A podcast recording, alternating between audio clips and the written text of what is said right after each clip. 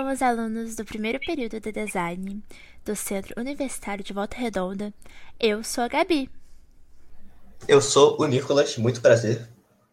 E juntos somos o Designa Cast. Estamos aqui hoje com um ex-aluno da universidade, que é o Danilo Costa.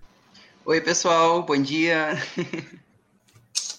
então, cara, começando aqui, podcast. Primeiramente, queria né, agradecer a presença do Danilo aqui, cara. Muito obrigado por ter aceitado esse convite de vir falar sobre esse tema com a gente. Cara, sério, eu que agradeço. Foi, foi muito legal esse convite, poder compartilhar um pouco da minha experiência como ex-aluno e agora designer formado. então, cara, o, o tema de hoje são bloqueios criativos, bloqueios mentais. Eu acho que nada mais justo da gente já começar direto ao ponto. O que são bloqueios criativos?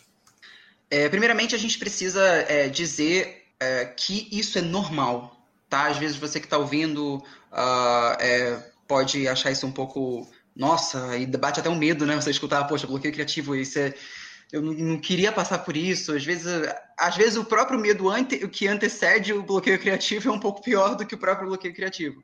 E isso é uma coisa muito normal no, no nosso meio que trabalha na área criativa, não somente no design, seja arquitetura, seja que trabalha com arte, turismo, essas coisas, qualquer coisa que envolva a, área criativa, né? Até mesmo cantores é, tem muito problema na hora que vão compor canções, é, cineastas e tudo mais. Isso passa é, por todo mundo, né? E então o bloqueio criativo é uma, uma área muito sensível, né?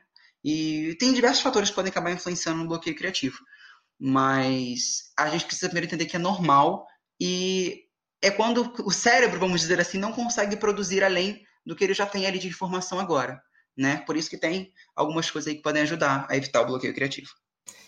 Então, cara, você citou os fatores.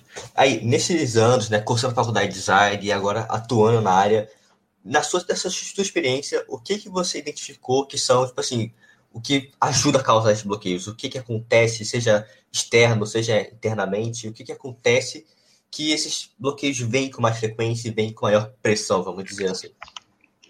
Cara, é... existem muitos fatores que podem acabar influenciando. Às vezes, fatores que até mesmo a gente não, não consegue perceber na hora ali que a gente está passando por uma certa situação e a gente não consegue perceber. É, e um dos fatores que influenciam muito é, a questão emocional da pessoa, sabe? Ele pode influenciar muito na hora que, às vezes, a pessoa tá triste, é, vamos dizer assim, às vezes a pessoa até terminou um namoro, gostava muito da pessoa, e, e às vezes ela tem que trabalhar, e Cara, o emocional influencia, é uma das bases mais fortes que influencia no, no bloqueio criativo, porque é, o emocional dita muito sobre a pessoa. Então, às vezes, se ela precisar é, compor uma música alegre, vamos supor, né? Vamos usar esse exemplo de música que eu acho que é o que dá para todo mundo compreender. É, às vezes a pessoa é, quer, tem que compor uma música alegre, mas ela tá triste. Não tem como, né? Não tem cabimento. Não dá pra... Rodrigo tá aí pra nos mostrar. É, exatamente. E, e, e, é uma expressão de sentimentos, né? E a arte também é a mesma coisa. Eu, como ilustrador é, e designer, eu, eu, entendo, eu entendo essas duas áreas. E você ter que um bloqueio criativo naquela, naquela hora ali é uma coisa que influencia bastante. O emocional é uma das coisas que influencia, o desgaste é, de trabalho. Às vezes você está muito tempo trabalhando e às vezes vem um cliente do nada e pede alguma coisa para você fazer, você já está ali com uma longa, longa jornada de trabalho. Isso influencia demais também no bloqueio criativo. Esses são dos fatores que mais influencia, assim. Tem outros fatores também que influenciam, mas esse acredito que seja um dos principais que influenciam. Sim, cara, esse negócio de você não ter tempo para descansar, ficar muitas vezes muito focado ali, atrapalha muito, cara. O descanso é realmente muito, muito, muito importante. E a gente às vezes não percebe isso, né? Não Fica ali só focado, focado, focado, e esquece que o cérebro também precisa respirar, Exatamente. também precisa ter o um momento dele, de descansar, sabe? Então, cara, quando esses bloqueios surgem, né, por causa desses fatores, qual é a primeira coisa que você pensa em fazer, cara? Quando você pensa e fala, cara, tá, eu tenho que parar, eu tenho que fazer isso aqui, porque desse jeito não dá. Cara, eu tenho algumas dicas que eu posso dar para o pessoal que está ouvindo, para vocês também que estão é, entrando na faculdade agora, estão experimentando o mundo do design, que é um mundo maravilhoso. E primeira coisa que a gente precisa entender é que, né, acho que a gente aprende logo quando está começando a faculdade é que design é solução de problemas, né? Design, ele não é arte, e a arte, ela é, é uma, uma, uma mecânica que pode ser utilizado para desenvolver né, é, alguma peça gráfica ou física mesmo, né, de produto, de design. E umas dicas que eu dou, é, a primeira dica que é uma coisa que eu uso assim praticamente todas as vezes quando eu estou com algum bloqueio criativo é dar uma saída de casa para respirar, ver a natureza, é, olhar um pouco os pássaros, sabe? É, uma coisa que eu gosto muito é, sabe, olhar o mar, né? Eu, eu sou de Angra, então é uma coisa assim que é muito bom, sabe? Você ficar olhando é, a natureza em si, é uma coisa que, sabe, respirar um ar fundo, ar puro ajuda muito você a é, esparecer a mente, sabe? Dar uma acalmada é, nas emoções, sabe? é, ouvir uma música legal, ouvir uma, uma música que você gosta, é, durante o processo de criação ajuda muito, sabe? Ouvir um podcast que você gosta, sabe? Ou é, ouvir um vídeo de uma pessoa que você gosta muito enquanto você está trabalhando, isso ajuda muito, porque isso ajuda a desenvolver a criatividade. É, uma outra metodologia que eu uso muito é o método Pomodoro.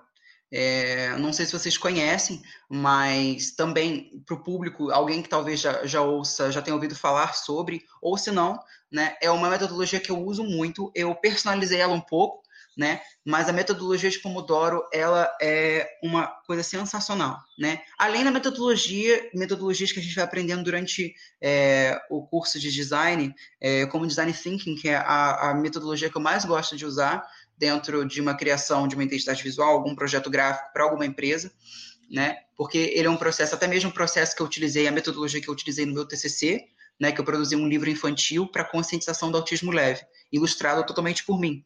E foi a metodologia que eu utilizei, foi a design thinking do início do projeto até o final e foi muito bom. Metodologias ajudam muito na criação de um bom projeto, sabe? E a metodologia de Pomodoro é uma metodologia sensacional, que é fazer pequenas pausas durante, é, sabe, a, o processo de criação. Você vai, por exemplo, pegar 25 minutos de produção corrida, vai pausar 5 minutos. Ter 25 minutos de novo, essa estimativa de tempo não é exatamente, não precisa ser assim, às vezes você vai ficar uma hora fazendo. É uma coisa assim que ajuda, sabe? E depois, sei lá, 15 minutos de descanso, eu sei que às vezes numa mecânica de trabalho isso é um pouco difícil, é, mas quando você é autônomo você consegue organizar isso um pouco melhor. Mas eu acredito que essa, é, esse, essa, esse gerenciamento de tempo é muito importante, né? Porque querendo ou não, a gente, como designer, a gente trabalha com demanda. E a demanda ela é muito é, importante é, no meio de, de uma produção de alguma peça, entendeu? Então, é, essa metodologia de Pomodoro é uma das coisas que eu mais utilizo para a produção de alguma arte minha, quando eu estou desenhando. Às vezes eu vou, faço uma hora de desenho, é, 40 minutos desenhando direto, é, e dou uma pausa de 5 minutos. Quando eu volto, eu tenho uma noção completamente nova sobre o desenho. É, inverter o canvas ajuda muito também quando você está desenhando ou fazer alguma peça de design, algum vetor, é, alguma manipulação de imagem. Sempre é importante dar uma pausa para o seu corpo. Vai no banheiro, vai comer alguma coisa. É muito importante isso. E por último, é uma dica que eu dou é referências, que é uma das coisas mais importantes na criação, que desenvolver criatividade é ter referências. Cara, quando às vezes você está sem ideia para o que fazer, o cliente não sabe muito bem o que ele deseja para a peça dele gráfica, cara, é muito importante ter referências. Assim, é uma coisa assim que é, mudou minha vida muito é abrir o Pinterest abrir o Instagram e poder ver ideias de pessoas que já solucionaram aquele problema. Sabe? Às vezes você vai criar uma identidade visual para algum cliente e você, cara, pesquisa logos relacionadas àquilo, sabe? Cores, esquema de cores, paleta de cores que influenciam muito. Às vezes você está com ideia de falta de ideia de cor. Eu indico muito o site Adobe Color Wheel, sabe? É, ele é um site gratuito da Adobe que tem várias paletas de cores gratuitas que você pode acessar, que eles mandam lá. Você pode montar suas próprias paletas, é um dos sites mais incríveis que eu uso assim para montar paletas de cores para identidades visuais ou para desenho também ajuda muito, mas no desenho meu é um lado mais intuitivo, né? É uma metodologia um pouco diferente que eu utilizo para a criação disso. Para bloqueio criativo, acho que essas ideias acho que já ajuda demais a pessoa a dar uma acalmada na mente para tentar entender como funciona o bloqueio criativo e como a gente pode, vamos fazer assim, dar uma dibrada nele. Cara, com relação a gente pegar referência, a galera no começo fica com muito medo disso porque acha que vai estar tá plagiando, que vai estar tá roubando o trabalho. Cara, super normal você buscar referência, super normal, porque todo mundo faz isso, né, cara? É um negócio que você está disposto a pegar informações e colocar para você, para você complementar o seu trabalho. Você não vai estar necessariamente roubando de alguém. Né? Isso é, é muito importante falar para a galera do começo, mano. Exatamente, porque é, é um fator muito importante que o plágio é, é né, uh, é uma coisa assim que nós devemos com certeza evitar. Né? É muito importante ter as referências e não buscar somente uma referência, sabe? É uma coisa assim, é uma dica que eu dou, não buscar somente uma referência. Busque mais de uma. Vai atrás de, sabe? Se você quer desenvolver um estilo de desenho próprio, né? Você vai atrás é, de artistas que você gosta, mas não vai atrás de um só, vai atrás de mais de um. Eu sei que às vezes a gente foca demais, poxa, eu quero parecer com aquele cara ali, né? Mas é importante você, às vezes, é, a gente precisa, certas situações na nossa vida, né, em questão de, de trabalho, a gente precisa se forçar um pouquinho mais a tentar entender, né? É, a tentar fazer tentativas. E eu acho que nesse sentido é importante ter mais de uma referência pegar, sei lá, eu gostei daquela cor de cabelo daquela personagem, acho que eu vou usar uma coisa parecida. Aquele corte de cabelo, pô, achei maneiro. Aquela logo ali, eu achei aquela jogada ali do L que ele fez na fonte muito legal. Eu gostei disso daqui, mas eu acho que eu posso fazer isso aqui no T, sabe? Sim, claro. Não precisa ser mecânico assim, mas eu acho uma coisa muito legal. Precisa, precisa se ter mais de uma referência para desenvolver um bom projeto. O negócio, cara, sabe? você não é pegar o elemento que a pessoa usar, mas tentar identificar o que, que ela usou, né, para aquele projeto. Quais são os processos criativos que ela usou para tentar aplicar. Então você não pegar exatamente, exatamente o elemento e vai colocar no seu, mas utilizar a mesclagem de elementos, ver o que, que foi, qual foi a, a o que, que o pessoal pensou na hora de fazer, o que, que ela pensou, como que ela quis montar, como que ela quis combinar os elementos para ser daquela forma para que você use no seu e que não vai ficar igual, tá ligado? Você só vai usar a mentalidade para criar do seu estilo, do seu estilo, do seu jeito, sabe? Exatamente, é sobre isso. Cara, Danilo. E Danilo, como você lida com as críticas para não te, para não te deixar com as bloqueios criativos? Como eu lido com críticas que, tipo, relacionadas a. Como, como você, tipo, de, como você diz relacionado a isso? Tipo, ao processo criativo, como eu lido é, com críticas no meu trabalho. Então, é, como eu lido com críticas no geral, é, acho que eu poderia responder dessa forma. Cara, é só literalmente você seguir o que você está fazendo. Se você vê que você realmente está fazendo não está errado, às vezes é, você está produzindo alguma coisa, né? E por como você está naquele bloqueio criativo, você produz alguma coisa. Já aconteceu comigo, né? De eu estar tá fazendo uma coisa, estar tá num bloqueio criativo enorme, e o meu cliente mandar uma coisa para o meu cliente, ele falar, cara, eu não gostei disso que você fez isso deixa a gente um pouco para baixo, a gente fica um pouco triste, mas eu entendo que, poxa, o cliente ele quer o melhor para ele. E às vezes você está é, fazendo aquilo, aí você está numa situação ruim, é, e, cara, isso é super normal. É, o lidar com isso é amadurecer, sabe? Às vezes a gente precisa somente entender que isso é normal e mais para frente usar isso como combustível para se ficar mais forte, vamos dizer assim, você só buscar melhorar. Eu acho que essa é a minha dica. Cara, queria agradecer ao Danilo de novo pela presença, cara. O papo hoje foi maravilhoso, maravilhoso. Tenho certeza que o pessoal de casa foi curtiu muito as dicas e ajudou pra caraca, velho. Você não faz ideia de como essas dicas ajudam muito, principalmente quando você está no começo do curso e que você não tem, às vezes, muito contato, né? Você não tem acesso a essas informações assim. Ainda mais uma pessoa que já fez o curso, que já consegue, se, já sentiu na pele o que as pessoas do começo estão passando, né, cara? Pô, cara, eu que agradeço de verdade. É, é, foi uma oportunidade muito legal, de coração mesmo, é, poder compartilhar um pouco do meu conhecimento durante esse tempo. A mesma coisa que eu faço com ilustradores, com pessoas assim, é, que hoje eu já tenho mais contato com pessoas lá de fora, amigos que trabalham é, em, na Disney, por exemplo, que são pessoas incríveis assim que é, me ajudaram muito a, a, a crescer como artista. E, cara, conexões é sempre muito importante, sabe? Sempre vai ter alguém que sabe um pouco mais do que você que pode te ajudar. Eu acho que essa é uma dica que eu dou muito para poder fechar, assim, é, ter conexões. Isso é muito importante. Sim, obrigada a você por ter aceitado, assim, do nada, o nosso convite. Nada.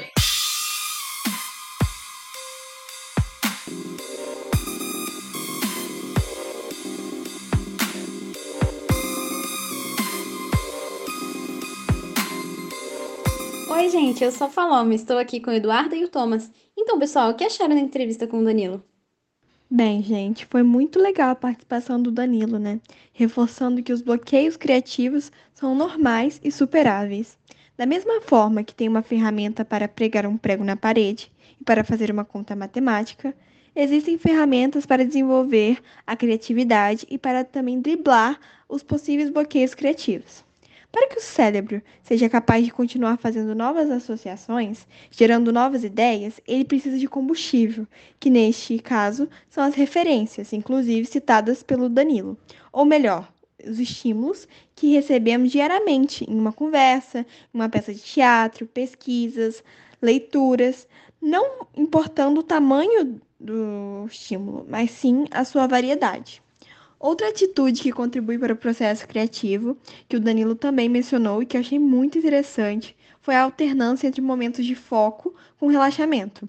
O cérebro precisa de um momento para registrar toda a informação que ele está recebendo e dificilmente fará isso em um momento de tensão. Assim, uma parada para um café ou para uma caminhada rápida pode ajudar a surgir novas ideias que insistem em não aparecer no momento de maior necessidade. Então, lidar com o bloqueio criativo, sem temê-lo e de forma natural, pode amenizar os danos, entendendo que cada um tem todas as habilidades necessárias para lidar com os momentos difíceis até encontrar uma resposta satisfatória. Uhum, concordo, Duda. Acho bacana a gente recapitular algumas dicas que o Danilo deu ao longo do podcast. Você falou um pouquinho sobre alternar foco e relaxamento. Esse método de estudos é chamado Pomodoro. E funciona basicamente assim: você passa 25 minutos focados na sua tarefa e dá 5 minutos de descanso. E assim repete. Você pode encontrar vários aplicativos para te ajudar, é só procurar com o nome Pomodoro. A segunda coisa que ele falou foi sobre as referências. É, eu achei muito interessante que ele falou que é para você não ter uma só referência, e sim abrir um leque de referências, é, para você se inspirar, não para copiar, para você se inspirar naquelas pessoas. Talvez você ache alguma coisa que você se interesse em, em algum deles, mas sempre ter uma variedade de referências para ajudar você a fazer qualquer tipo de trabalho. E a terceira dica que o Danilo deu é a que eu acho mais importante, né? Que é fugir da rotina. A gente, nossa rotina é muito prática, né? Então a gente acorda, a gente levanta, a gente toma banho, escova o dente, almoça, do mesmo jeito que todo mundo faz.